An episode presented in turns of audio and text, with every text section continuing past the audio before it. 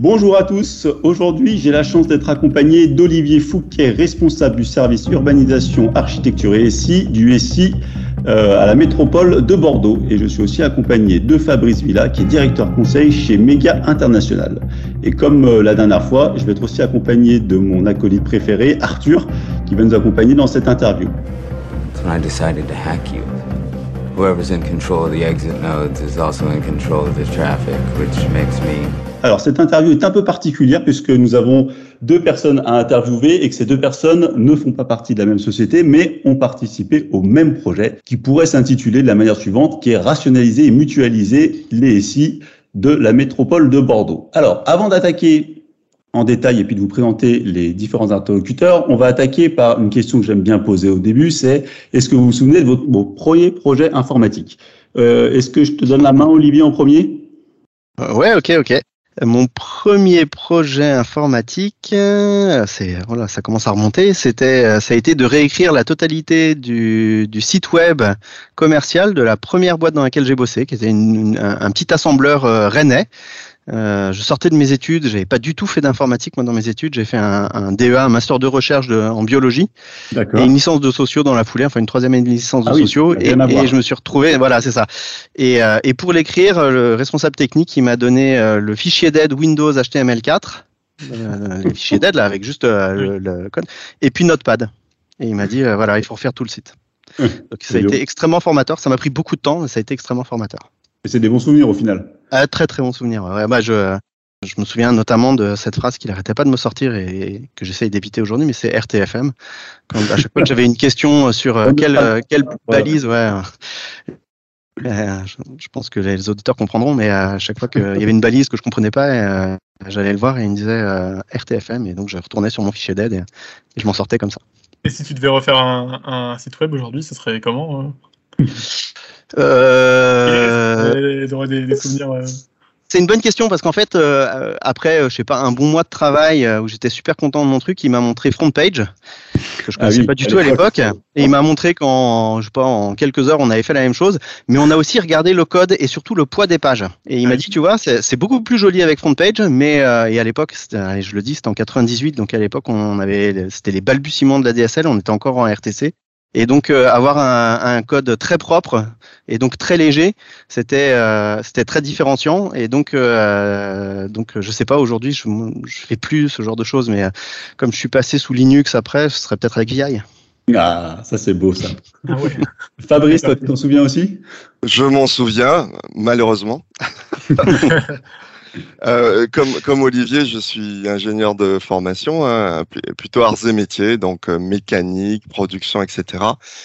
Et euh, pourquoi je disais malheureusement, c'est que dans une mission hein, en coopération, euh, j'étais en Malaisie, hein, c'était mon service militaire, et on devait mettre en place la, la production de pour la fabrication de Toki Walkie. Et j'étais un, un peu l'ingénieur à tout faire. Et en fait, j'ai codé sur une base Access euh, un outil de gestion de production et de configuration du Toki Walkie.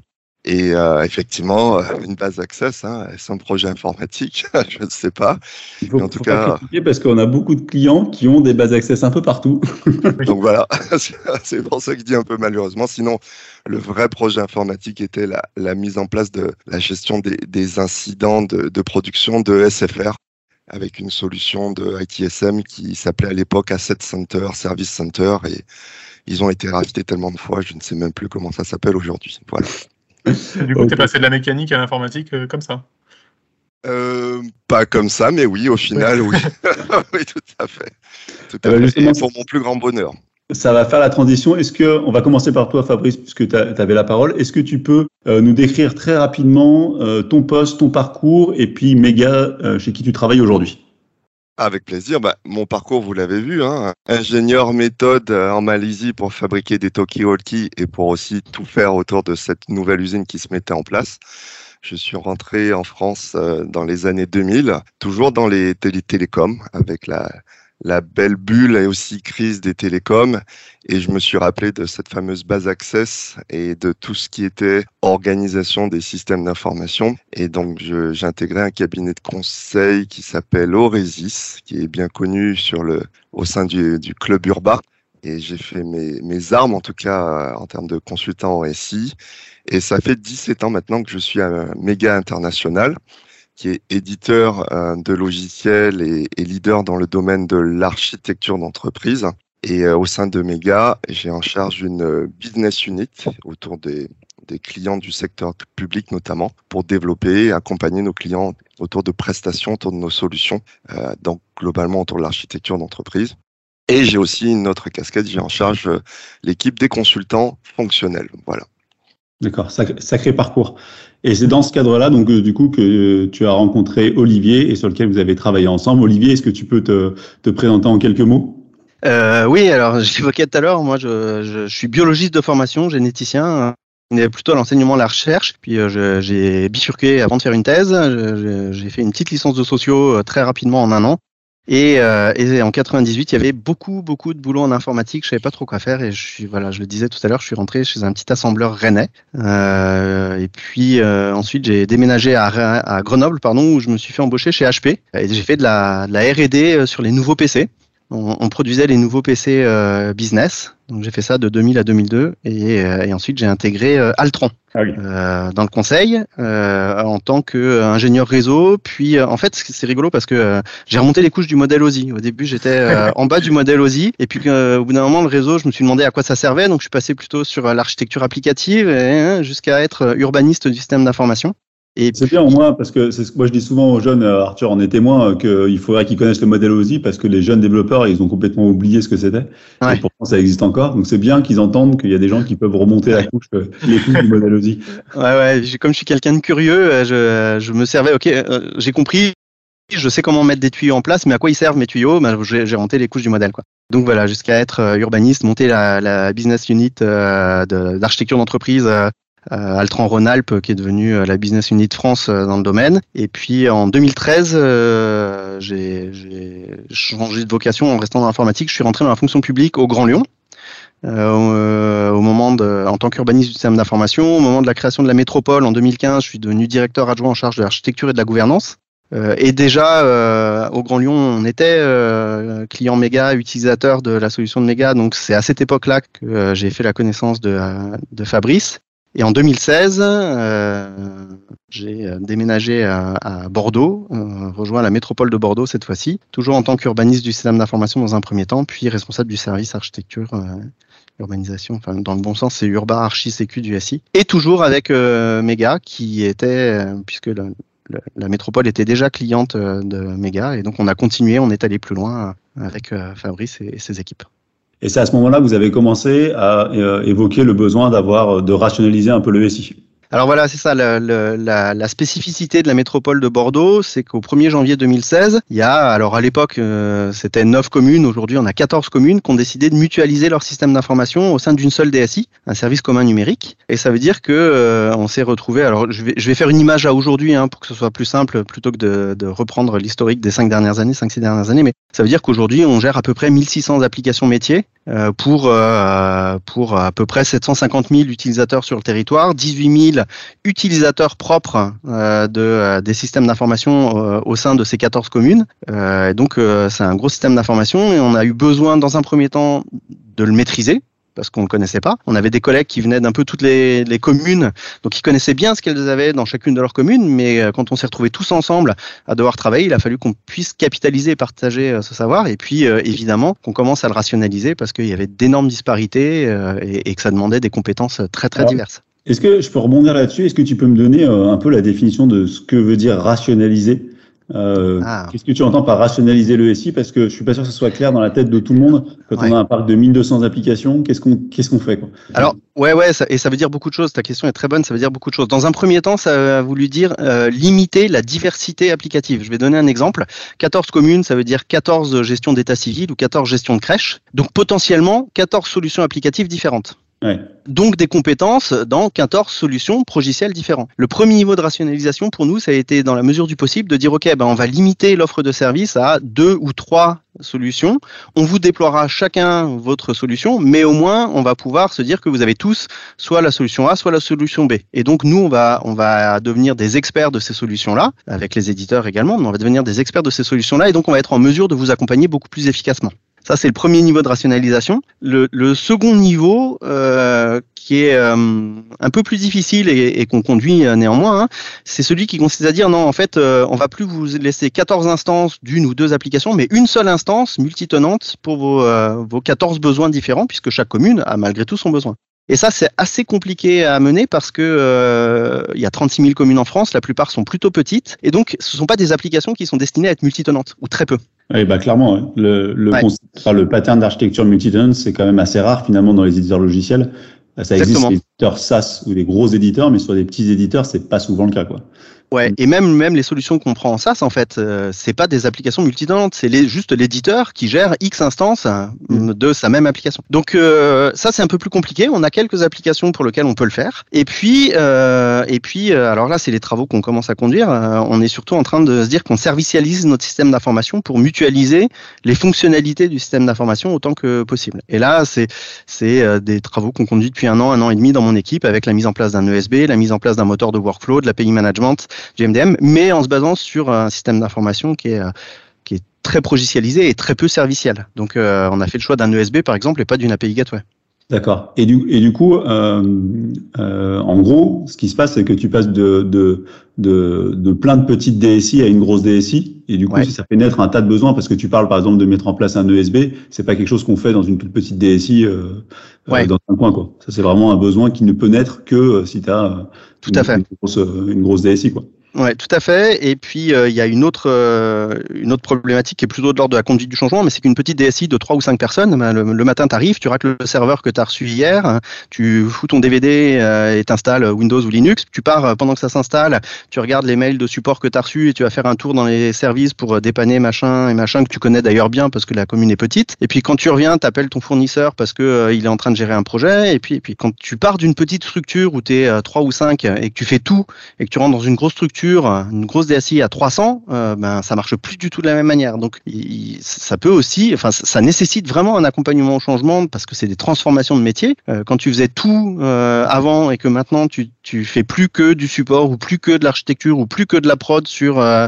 sur le stockage ou plus que, bah c'est ça change les métiers vraiment. Est-ce Et- que c'est vraiment la commune de Bordeaux qui a voulu ça et qui a dit aux autres communes vous venez avec nous ou est-ce que ça a été un besoin qui s'est fait ressentir au niveau des communes plutôt euh, et qui ont fait une demande au niveau de Bordeaux Ou, Alors euh, déjà, c'est pas la commune de Bordeaux, c'est Oui. Bordeaux Métropole, donc c'est euh, l'établissement public de coopération intercommunale, euh, ce qu'on appelle aussi des communautés, ce qu'on appelait à l'époque des communautés urbaines.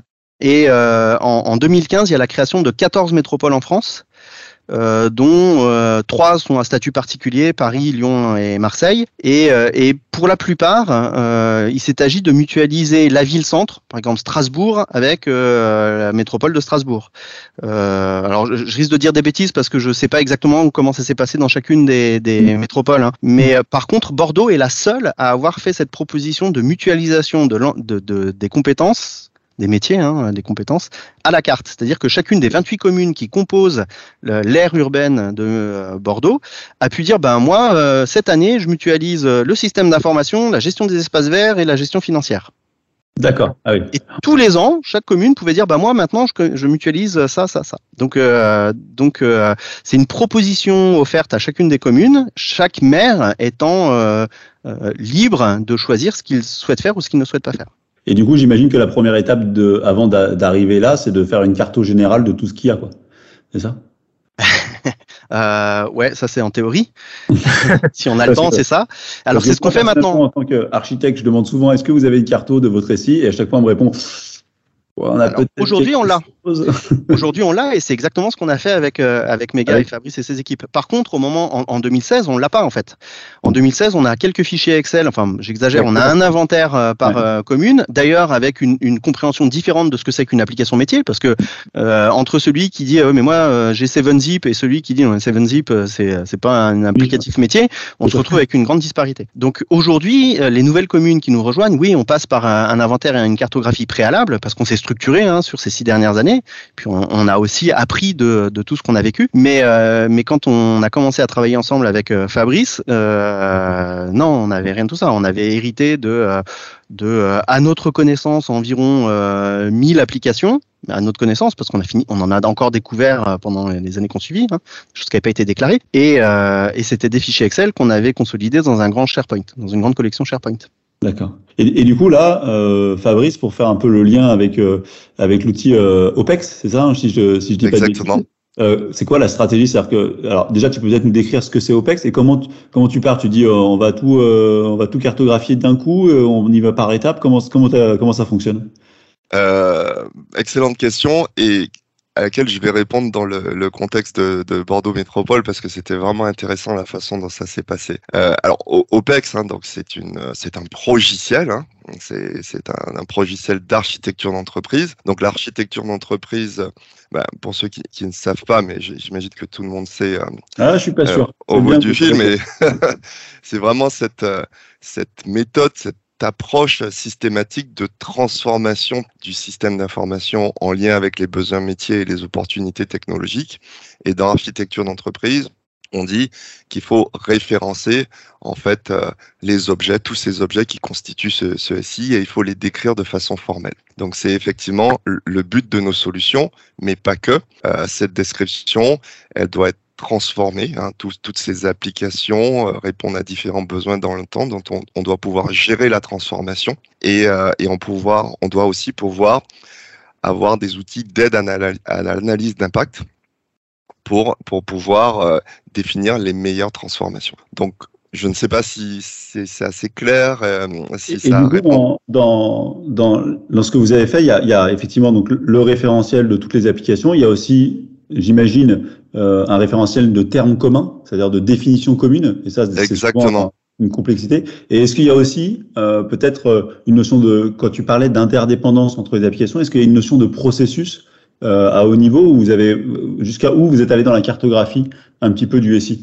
Eh ben justement, donc avec OPEX, on peut tout faire, hein, de modéliser de la stratégie au processus, aux applications, la couverture fonctionnelle, l'infrastructure, on peut vraiment tout faire. Mais l'idée, c'est de, de, trouver le bon angle d'attaque pour répondre rapidement euh, aux besoins de, de, de, nos clients, de nos utilisateurs. Et Olivier, si tu te souviens, euh, donc la Cube, hein, anciennement euh, avant Bordeaux Métropole, avait nos solutions. Euh, des anciennes versions qui est très très orientée cartographie. Philippe, tu as utilisé le terme de cartographie. Mmh. Donc on prenait le temps de faire tout un tas de, de, cartes dans un formalisme rigoureux pour décrire les applications, ses interfaces, etc. Et l'idée euh, de la transformation de Bordeaux Métropole, c'était de ne pas perdre trop de temps à faire des cartes Parce que et très, de commencer très exactement et de commencer par l'essentiel. Et je ne sais pas si tu te souviens, Olivier, toi, tu étais déjà convaincu, mais il fallait convaincre les sponsors, convaincre la, la DSI. Et c'est là qu'on a profité des nouvelles solutions OPEX pour changer complètement le paradigme et avoir un progiciel d'inventaire applicatif.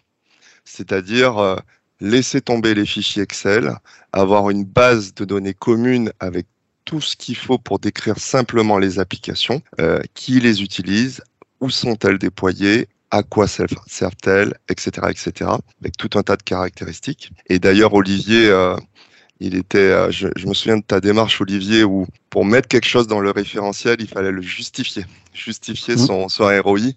On ne met rien dans le référentiel qui ne serait pas réutilisable en termes d'analyse d'impact, d'études, de transfert du savoir. Et on était vraiment dans, dans, dans, dans cette approche-là. Donc l'idée, c'était de construire ce référentiel pour avoir des outils d'analyse vraiment.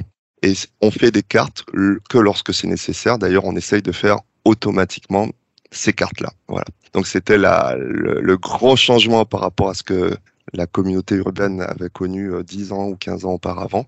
Et c'est dans cet état d'esprit qu'on a lancé l'inventaire des applications, euh, que Olivier a lancé l'inventaire des applications et, et, la mise en place d'un nouveau référentiel. Et concrètement, qui a saisi, le, qui a saisi les données? Est-ce que c'était chacune des, euh, euh, chacune des, j'ai envie de dire, des responsables des applications qui est dit, mais moi j'ai une application dont je suis responsable et je vais aller la mettre dans le référentiel, ou c'est quelque chose qui a été fait en centrale, euh, qui a été piloté en centrale Comment ça fonctionne? Parce que pour avoir déjà fait le job dans différentes entreprises, c'est assez compliqué d'avoir cette information, et puis les gens sont pas toujours hyper moteurs. Comment ça a pu fonctionner euh, euh chez vous?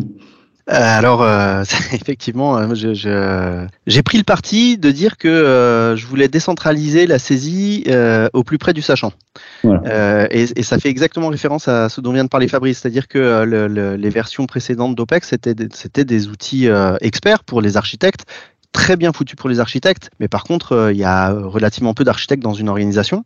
et et SV2, hein, c'est ça, Fabrice, qui a, qui, a, apporté une ergonomie un peu plus, un peu plus avancée. C'était en 2017-2018. C'est exactement. On a, on, on a démarré ensemble en fin 2017. Oui. Voilà, avec un, un module d'OPEX qui s'appelle ITPM pour IT Portfolio Management et qui permet, comme le, le vient de le, le présenter Fabrice, de faire une saisie euh, un peu euh, sous forme de tableau ou, ou, de fiches descriptives, mais très alphanumérique euh, et euh, ergonomiquement donc simple, plutôt bien foutu. Ouais, plutôt simple et bien foutu. et, et donc c'est ce qui, avec un collègue, on a quand même fait le tour hein, des, des, solutions du marché et, et, on a confirmé que le choix d'OPEX était, enfin, convenait à nos besoins. était tout à fait adapté euh, et donc, on, on est parti là-dessus. Alors, pour répondre à, à, ta question, Philippe, ça s'est fait en deux temps. C'est-à-dire que euh, moi, j'ai eu un leitmotiv pendant un an. J'ai animé un groupe de travail de dix représentants de chacune des, des directions de, de, la DGNSI. Euh, je l'ai pas dit tout à l'heure, mais on n'est pas une DSI, on est une direction générale du numérique et des systèmes d'information avec euh, neuf, dix directions à l'intérieur. Euh, et donc, à raison d'un atelier par mois à peu près. Donc, j'ai vraiment pris mon temps, mais j'étais déjà dans la conduite du changement en fait. Dès ce moment-là, j'ai commencé la conduite du changement. et donc, j'ai construit dix ambassadeurs de la démarche dans chacune des directions de la DGNSI. Et, euh, et j'avais un leitmotiv qui consistait à dire il faut transformer la contrainte en valeur. Donc c'est ce que disait euh, Fabrice tout à l'heure quand il disait euh, si ça n'a pas de ROI, si ça n'a pas d'intérêt, on prend pas. Évidemment, la première réaction de, des membres de, de, du groupe de travail, c'était dire bah on prend toutes les colonnes du SharePoint. Il y avait euh, il devait y avoir euh, C, CZ colonnes, donc ça fait 3 fois 26. et puis première réunion, je dis ok pourquoi pas. Et puis euh, entre nos deux ateliers, euh, je vais regarder et je m'aperçois qu'il y a à peu près 10% des colonnes qui ont des informations, qui ne sont pas totalement renseignées, mais qui ont des informations. Ça veut dire 90% des colonnes qui n'ont aucune information. Donc je reviens à la réunion suivante et je dis non, on va pas du tout faire ça.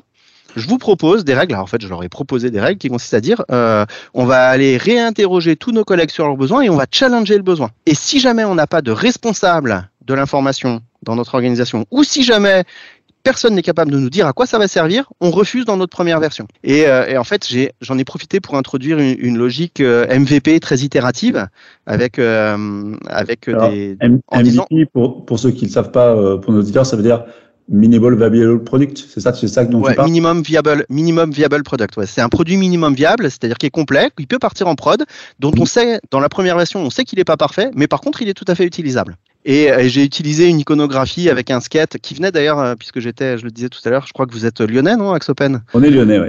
Ouais, voilà. Donc, il venait d'un de mes collègues du Grand Lyon, euh, Erwan Le Luron, que je remercie, que j'ai remercié d'ailleurs à plusieurs reprises. Euh, une iconographie, c'est lui qui m'avait parlé le premier du MVP. Une iconographie avec un skateboard, une trottinette, un vélo, une moto, une voiture. Et donc, ouais.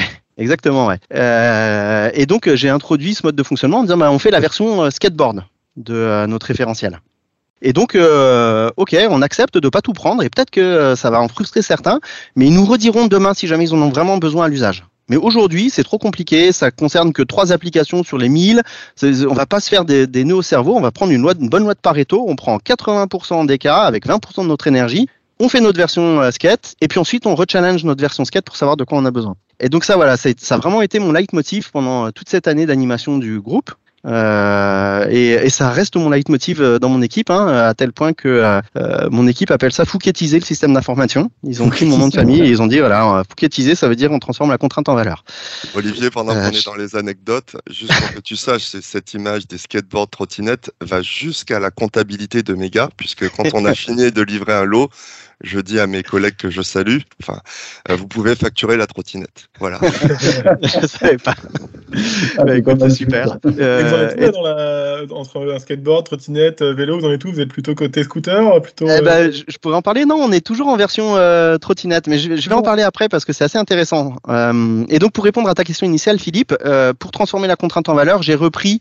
Alors, j'ai fait un gros boulot moi tout seul puisque j'étais urbaniste de dédoublonnage de tout ce qu'on avait dans SharePoint après qu'on ait travaillé d'ailleurs hein, avec euh, Mega sur la définition de notre métamodèle, donc de notre modèle de données, euh, qu'on l'ait implémenté au moment du chargement initial, euh, c'est moi qui l'ai fait en reprenant ce qu'il y avait dans SharePoint, en le chargeant, euh, en ayant identifié au préalable les responsables et en demandant ensuite à chacun des 150 responsables d'application à peu près d'aller renseigner référentiel pour compléter ce qui n'avait pas pu être chargé initialement. Et surtout en, les transformant de je saisis de l'information que j'ai dans ma tête au titre de mon historique à à partir de maintenant, je dois mettre à jour le référentiel dès que euh, dans ma responsabilité, je crée une nouvelle application, je transforme une application, ce genre de choses. Alors, en disant ça, j'ai passé sous silence les la cinquantaine de sessions de formation qu'avec euh, une collègue architecte, euh, Dorine Periola, que je salue et remercie ici, on, on a, on a animé avec l'aide initiale pour construire le support de formation. On s'est fait aider de méga et ensuite c'est nous qui avons assumé cette cinquantaine de sessions de formation pour euh, former l'ensemble de nos collègues à, différents profils utilisateurs. Je t'interromps pour, euh, pour euh, rebondir sur quelque chose que tu viens de dire et qui était une de mes questions qui m'intéresse. C'est une fois que tu as mis en place la, v, la V0 ou la V1, je sais pas comment on t'appelle du référentiel. Le, le, skate, la version skate. On les a appelés comme ça. Ouais. Comment surtout euh, tu la mets à jour? Parce que moi j'ai vu des tonnes de projets euh, où dans des boîtes on commence à faire des référentiels et comme c'est jamais mis à jour, en fait au bout d'un an, deux ans, trois ans, ça n'a plus aucune valeur ouais. parce que c'est pas mis à jour. Tu as dit tout à l'heure en parallèle que c'était les porteurs d'appli qui étaient responsables de mettre à jour, c'est ça? Oui, c'est ça. Alors, c'est toujours mon même, mon même leitmotiv, transformer la contrainte en valeur. Puisque c'est un référentiel, la, la et ben, de... exactement. Ouais. euh, et ben en fait, euh, puisque c'est un référentiel, il faut qu'il distribue son information au système d'information. Et, euh, et un des premiers, un, un des, premiers, des premières valorisations. Alors au-delà du, euh, du, je sais pas, Fabrice, si tu parleras un peu de, de comment c'est fait OPEX entre le progiciel et le site de restitution, mais au-delà du partage d'informations euh, qui permet d'être partagé largement au sein de la DSI, donc de la capitalisation, on a surtout mis en place des interfaces avec des applications. Et la première application avec laquelle on a mis une, interface, c'est notre solution ITSM. Pourquoi? Parce que puisqu'on a toutes les informations concernant les applications, leurs identifiants uniques, leurs descriptions, les technologies sur lesquelles ça s'appuie, et surtout les responsables métiers, fonctionnels ou techniques de l'application, ben on pousse tout ça à notre outil ITSM. Et quand quelqu'un appelle le helpdesk pour dire ah j'ai un problème sur telle application, eh bien l'incident généré est directement renvoyé au responsable technique ou fonctionnel de l'application. Et donc transformer la contrainte en valeur, c'est inciter les gens à renseigner l'information parce que de toute façon, leurs utilisateurs ne pourront pas saisir d'incident si jamais l'information n'est pas fiable dans le référentiel source. Donc ça, c'est le premier exemple.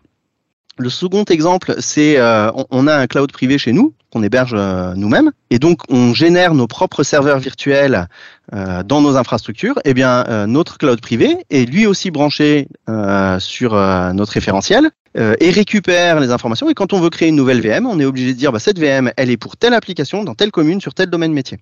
Et tout ça, ça, ça arrive de notre référentiel. D'accord. Donc, tu as, un... mis, quelque part aussi une contrainte euh, forte à tout le monde, c'est que si c'est pas mis à jour, euh, ça bloque le quotidien, quoi, quelque part. Exactement. Exactement. Donc, ça oblige tous les acteurs à, euh, à participer de bonne grâce euh, à la mise à jour du référentiel. Voilà. Et alors, euh, alors, on va pas se mentir, hein, l'exhaustivité de l'information n'est pas là. Euh, mais on a une bonne partie de l'information et surtout il y a un identifiant unique. J'en ai profité pour introduire la notion d'identifiant unique d'application. Et ça, c'est à la main de l'urbaniste du système d'information. C'est lui qui a la responsabilité de définir ces identifiants uniques. Or, il se trouve que pour euh, ITSM, mais surtout pour euh, notre cloud privé, s'il n'y a pas d'ID unique, on ne crée pas les VM. Et donc, puisque c'est à la main de mon équipe, nous, on ne crée un, un identifiant unique que quand il y a un, un un, un ah, j'allais dire un quorum, mais un quorum c'est dans les assemblées, euh, un, un, niveau minimum d'informations saisies sur l'application en question, euh, donc les prérequis nécessaires pour qu'on puisse s'en servir. Donc okay. ça, ça, incite les gens à, ouais, incite, les collègues, voilà. Exactement. Et si on prend un peu de, de, de hauteur maintenant sur, sur tout ça, euh, c'est un projet donc ça fait quelques années que vous l'avez lancé. Euh, ouais. Donc ça, ça a l'air de s'être bien passé. Vous en êtes où là aujourd'hui? Vous allez, euh, est-ce que vous avez des, des, versions ultérieures que vous allez lancer Est-ce que vous allez plutôt euh, étoffer le référentiel avec des données euh, plus importantes sur chacune des applications? Ou que c'est quoi aujourd'hui l'état dans lequel vous êtes? Alors, euh, il y a deux choses. Tout à l'heure, je disais qu'on avait démarré avec euh, la version skateboard. À peu près 6-8 mois après, euh, j'ai lancé un club utilisateur au sein de la DSI euh, avec un, un, un, questionnaire qui a été ouvert à l'ensemble des 300 collègues de la DSI qui ont dit OK, euh, bah maintenant nous ça fait 8 mois qu'on utilise ça. Quels sont mes, quels seraient nos, nos souhaits d'évolution? On a récolté à peu près 90 souhaits d'évolution Et quand je dis la DSI, c'est y compris la direction d'appui administratif et financier. Et eux, ils avaient des, ils avaient des attentes parce qu'ils s'en servent euh, pour savoir que le marché de maintenance euh, de telle application arrive à échéance et qu'il va falloir le renouveler, etc. Et donc on a eu, je disais à peu près 90 demandes d'évolution après avoir dédoublé. Pardon. Je trouve ce qui est bon signe parce que généralement plus on a de demandes de retour, c'est que les gens euh, s'intéressent. Ouais, exactement. Euh, trop demande, c'est que ça sert à rien en fait. E-, exactement, ouais. Euh, et puis c'est, c'est, ça veut aussi dire qu'on a eu raison de partir sur cette approche MVP, MVP, mm. parce que ok, on savait que c'était pas parfait sur notre version skate, et donc, on aurait besoin de la faire évoluer. Et on a vu à peu près 90 demandes. Alors, dans la réalité des faits, c'était plutôt autour de 60 quand on a eu des doublonnés, analysés, re-questionnés, etc. Et, euh, et donc euh, là, moi, j'ai mis en place un, quelque chose qui s'approcherait d'une méthode agile, puisqu'on a demandé, on a constitué un backlog. J'ai fait un appel à volontariat d'une dizaine de mes collègues de la DGNSI de, pour arbitrer euh, ce qu'on allait prioriser ou pas. Et quand on a eu terminé ça avec notre backlog priorisé, on s'est retourné vers, euh, vers Fabrice et ses équipes en disant bah voilà, euh, voilà nos souhaits d'évolution. Maintenant, il nous faut ça. euh, ouais, alors avec en plus des contraintes liées à la commande publique qui font que euh, on est, on, c'est très difficile de, de, de fonctionner en, en, en, agilité.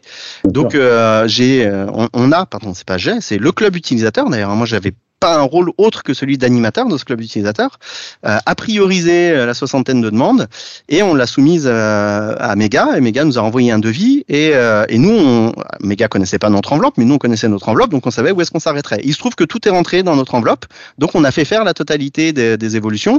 On avait mis euh, Cassis, puisque c'est le nom de notre référentiel, hein, qui a été soumis au vote. Il y a eu plusieurs noms soumis au vote. Et Cassis pour cartographie DSI.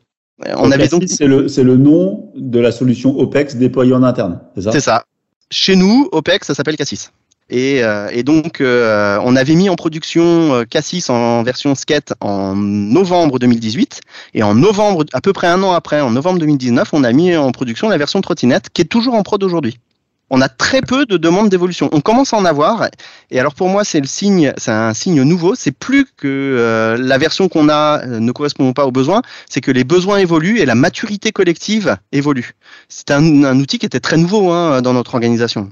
Un fichier Excel, ça suffisait à tout le monde. Là, faire le lien entre les applications, faire le lien avec les utilisateurs, faire le lien avec les processus, c'est quelque chose de très nouveau. Et on commence à voir émerger des nouveaux besoins qui sont d'ailleurs, ça fera plaisir à Fabrice, qui sont des besoins qu'on avait décidé de masquer, des, choses qui existent dans OPEX nativement, mais que nous on a masqué parce qu'on voulait que ce soit quelque que la maturité n'était pas bonne. Exact. Alors c'était pas que la maturité était pas bonne, c'est qu'on voulait simplifier l'usage au, maximum, et donc ce qui n'était pas nécessaire, on le masquait. Et on voit apparaître des besoins qui finalement sont des besoins standards, donc des choses que Mega a déjà réfléchi, et on, mm. on commence à les voir apparaître. Alors c'est encore émergent, donc euh, je pense pas qu'on soit très très loin ou pas encore au point d'envisager la version vélo, mais je pense qu'on va pas tarder à lancer un nouveau club utilisateur parce qu'on sent poindre euh, ces choses-là. Donc ça c'est sur la partie euh, version de, de Cassis lui-même, mais comment est-ce qu'on élargit Cassis aujourd'hui? Ben, On l'élargit de deux manières. Il y a un an à peu près, on a retravaillé avec Mega pour rajouter ce qu'on appelle nous un référentiel des règles. qu'on pourrait appeler un cadre d'architecture, un cadre de gouvernance, euh, et qu'on a voulu euh, implémenter dans OPEX parce que euh, on peut lier l'ensemble de nos règles à des objets du référentiel. Par exemple, on peut décider que cette règle-là s'applique à des objets de type application métier. Attends, qu'est-ce que, qu'est-ce que, tu peux nous définir ce qui est pour toi une règle? Alors je vais, vous, je vais vous donner un exemple qui est, qui est très parlant et qui est très simple. on a une règle qui définit la complexité minimale des mots de passe. D'accord. D'accord? Donc il dit un mot de passe doit faire au minimum 12 caractères, avoir euh, tant de, euh, etc. Euh, a un cycle de vie de 6 mois, ne peut pas avoir son... Donc la règle, elle décrit tout ça. Et cette règle, c'est une règle qui s'applique aux objets du référentiel de type application. Donc ça nous permet de promouvoir la règle au sein de la DGNSI, parce qu'il y a quand même beaucoup de gens qui ne sont pas nécessairement au courant de ces règles. Certaines sont des règles de fait, d'autres sont des nouvelles règles qu'on intègre, et ça nous permet de les propager aux objets du référentiel et donc de les pousser jusqu'au chef de projet. Mais pour aller beaucoup plus loin que ça, l'idée c'est surtout de se dire qu'à partir de maintenant, à partir du moment où on a notre référentiel, on fait en, phase projet de mise en œuvre, donc en phase amont des projets euh, de mise en œuvre d'une nouvelle application, on fait ce qu'on appelle un diagnostic d'architecture. Eh ben, le diagnostic d'architecture consomme ces règles, explique au chef de projet les règles auxquelles son projet euh, est soumis. Doit se soumettre. Exactement. Euh, il nous dit ok c'est bon je prends on associe pour lui tâche on associe ça à des clauses de marché donc on lui sort la liste des clauses de marché qui sont associées donc comme ça quand il passe son marché public il a les bonnes clauses et puis on lui dit on se revoit quand tu as fini euh, de passer ton marché pour voir si jamais tu respectes ou pas les règles On se revoit effectivement après. Et là, il nous dit, OK, il y avait 10 règles, il y en a deux, je peux pas les respecter. Et nous, bien entendu, à chacune des règles, on a les clauses de marché public, la justification de pourquoi la règle existe, mais aussi les risques associés. Et ça nous permet de dire, OK, le risque résiduel, si jamais on fait rien, c'est ça. Et donc, est-ce qu'on homologue, est-ce qu'on autorise ou pas à partir en production? On n'en est pas encore là, hein, ça c'est notre cible, notre cible pour dans un an à peu près. Mais voilà comment est-ce qu'on est en train de transformer la façon de concevoir notre système d'information à l'échelle de la DSI en s'appuyant sur OPEX et toutes les informations qui étaient déjà pré-renseignées, plus ce petit module qu'on a fait développer par euh, fait paramétrer, c'est pas vraiment du développement. Hein. Exactement, oui. Je te, je te, laisserai corriger toutes mes inexactitudes, euh, Fabrice. et donc, on a fait paramétrer par, euh, par méga de telle manière à ce que ce soit disponible, consommable à travers des web services pour que nos, notre outil de diagnostic puisse consommer les règles euh, et ensuite repousser toutes les informations capitalisées. Donc ça, c'est, c'est, on est en plein, enfin, on est en plein dedans. Ouais, on est en plein dedans. Et le, la deuxième évolution alors là, on est vraiment, vraiment en plein dedans parce que si je dis pas de bêtises, la mise en prod, c'est ce soir. Euh, c'est euh, pression. ouais, c'est euh, c'est un nouveau module pour nous, mais qui est pas nouveau euh, chez Mega, qui est euh, le module qu'on pourrait appeler RGPD, qui s'appelle OPEX Privacy Management, et qui cette fois-ci est à destination de notre DPO. D'accord. Data Protection Officer. notre DPO étant elle-même à la direction des affaires juridiques, donc pas du tout à la DSI. Mais l'idée, c'est bien de le mettre au plus proche de notre patrimoine applicatif et en fait de faciliter la tâche de nos collègues chefs de projet parce qu'une fois qu'ils ont saisi toutes les informations dans K6, eh ben, d'un simple clic droit sur l'application, ils peuvent transformer l'application en traitement. Ça part directement dans le module HPM. Euh, la cellule DPO fait toute son instruction sur la base des informations déjà disponibles et puis en enrichissant euh, dans le cadre de l'instruction. Quand ils ont terminé l'instruction, ben, c'est enregistré dans le registre CNIL d'une part, mais surtout, le chef de projet a un retour qui lui dit euh, bah euh, c'est euh, c'est pas bon du tout ou alors ça va bien, il faut faire il faut faire tel plan d'action de remédiation, etc., etc. Donc on est en train de d'élargir dans une perspective processus métier transverse à l'organisation et plus seulement à la DSI. on est en train de d'élargir l'usage de ce référentiel. J'ai été très bavard. Il y a Fabrice qui, qui, qui se dit bon, j'ai pas, j'en ai pas placé une encore. non, non, parce que j'aurais pas pu le présenter mieux que lui, donc c'est, je, je, trouve ça parfait. Après, quand, quand tu dis que tu es encore au, à la trottinette, euh, finalement, je trouve que c'est une trottinette qui est très proche du vélo, voire du vélo électrique, hein. mais euh, parce que finalement, euh, et c'est grâce à, voilà, c'est grâce à ton approche, etc., qu'on arrive à mettre en place tout ça. Et nous, on est très très fiers de, de, de ce qui se passe à Bordeaux Métropole. C'est pour nous, en fait, tout ce qu'on a rêvé de, de faire est, est, très concret. C'est ça qui est très gratifiant. Voilà. Est-ce que euh, chez Mega, c'est la première fois que vous avez un, un, projet qui se passe comme ça, avec euh, une solution qui essaye de démarrer le plus petit possible et qui s'agrège au fur et à mesure? Ou c'est une façon, c'est une méthode que vous avez l'habitude d'utiliser de, euh, chez vos clients? Bah, en, en, fait, nous, on n'a pas en toute transparence, toujours le choix de la méthode. On aimerait bien euh, toutes les bonnes paroles et les bonnes pratiques euh, présentées par Olivier pour la mise à jour du référentiel, pour euh, le fait de mettre en place des, des choses par lots successifs, de faire de l'agilité. Toutes ces bonnes paroles-là, c'est parce qu'il est convaincu et c'est même lui qui nous le demande et on y va. On a des projets où euh, ils veulent tout faire à la fois et c'est un petit peu plus difficile. On a aussi beaucoup de projets qui qui sont dans ce type de démarche. C'est vrai que globalement, nous, ce qu'on préconise, c'est de voir grand, mais de commencer petit. Voilà, c'est vraiment, euh, et tout est fait comme ça dans, dans la solution et dans notre accompagnement. Ben ça, je pense que c'est si des gens écoutent ce podcast, c'est ce qu'il faut retenir, c'est cette stratégie de démarrer petit. Je pense que c'est quand même euh, c'est quand même bien. Et, nous, c'est la même chose qu'on prodigue. enfin, alors nous, on est plutôt dans le développement spécifique, mais c'est la même chose qu'on prodigue. C'est partez pas tout de suite avec euh, des trucs trop compliqués parce que généralement, ça finit par, par aller nulle part. Le, le, temps est en train de filer. Euh, je vais devoir euh, jouer ce rôle désagréable de, de, de couper un petit peu. Avant de, avant de terminer, il y a, y a, y a deux questions. Euh, enfin, il y a une question, mais je voudrais vous poser à, à tous les deux euh, différemment. C'est une question que j'aime bien. C'est euh, qu'est-ce que pour vous un bon projet informatique? Et sinon, l'autre question que je vous offre, c'est est-ce que vous avez encore un rêve de projet informatique? Parce que vous avez tous les deux euh, vécu euh, voilà, un tas de choses dans votre vie professionnelle. Moi, je suis toujours intéressé par savoir si vous avez encore des, des rêves ou si vous avez la, la, capacité à définir pour vous maintenant, avec toutes les années d'expérience, qu'est-ce qu'un bon projet informatique? Je vous laisse, je vous laisse, euh, euh, Fabrice, je te laisse commencer. Pour moi, un bon projet informatique, avant toute chose, c'est délivrer une solution, outiller un processus, mais qui fonctionne, qui sert à quelque chose et qui rend des services. Après, bien sûr, il y a des plannings à respecter, des budgets, il y a de la qualité, mais au final, c'est que ça serve vraiment à quelque chose et que ça rende des services à ses, à ses utilisateurs. Donc, ça veut dire qu'il faut que tous les aspects soient bien cadrés, la compréhension du besoin, sa réponse, etc. Mais pour moi, il y a vraiment cette notion de, de servir, de, de proposer de la, la, la valeur. D'accord, donc très orienté euh, delivery, on fait quelque chose très concret qui sert à quelque chose. Voilà, et c'est pour moi c'est aussi bête et humble que ça. Voilà. Olivier? Ouais, j'ai sans doute quelque chose d'assez euh, d'assez approchant. Euh, pour moi, c'est quelque chose, c'est un projet qui est minimum et suffisant. Euh, en particulier dans le contexte euh, écologique ou éco-responsable actuel. Euh, je, je, c'est aussi pour ça que j'aime les approches itératives où, où j'ai pas du tout de scrupule à démarrer avec un truc qui est pas parfait, mais qui va permettre de se réinterroger. tout à l'heure, je l'ai pas dit, mais dans les, les souhaits qui ont émané lors des tout premières demandes, il y a des choses qui ont totalement été abandonnées depuis. C'est-à-dire qu'il y a des gens qui prévoyaient qu'ils aient besoin d'une fonctionnalité, ils nous en ont plus jamais reparlé. Donc euh, ça prouve bien qu'ils n'en avaient pas besoin. Donc euh, nécessaire et suffisant, challenger, y aller de manière itérative, petit. Moi j'aime beaucoup ce qu'a dit euh, Fabrice, hein, voir grand, y aller petit et s'arrêter moyen si jamais grand c'était trop. Aucun problème. Ouais, moi je pense que c'est ça, itératif et, très centré sur le, vrai besoin, quoi. Donc, toujours réinterroger les, approches agiles. Pour ça, elles me conviennent vachement. UX et centré utilisateur en permanence, c'est challenger, challenger. C'est pas parce que euh, on nous dit qu'on en a besoin que c'est vrai, que tu en as vraiment besoin.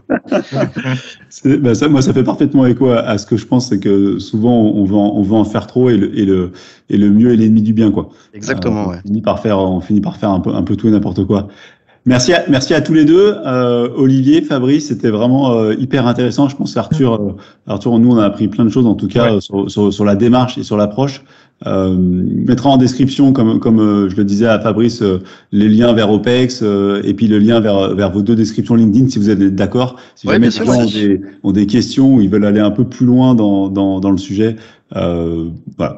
Avec merci à tous. Bah, merci beaucoup à vous pour votre accueil et votre invitation. Merci, c'était vraiment très agréable et, et, merci encore une fois Olivier de, de parler mieux d'OPEX que moi. C'est vraiment. Euh, c'est le meilleur commercial. je vais rougir, voilà. Fabrice. Très bon après-midi, très bonne, bonne fin de journée. Au revoir. Au revoir.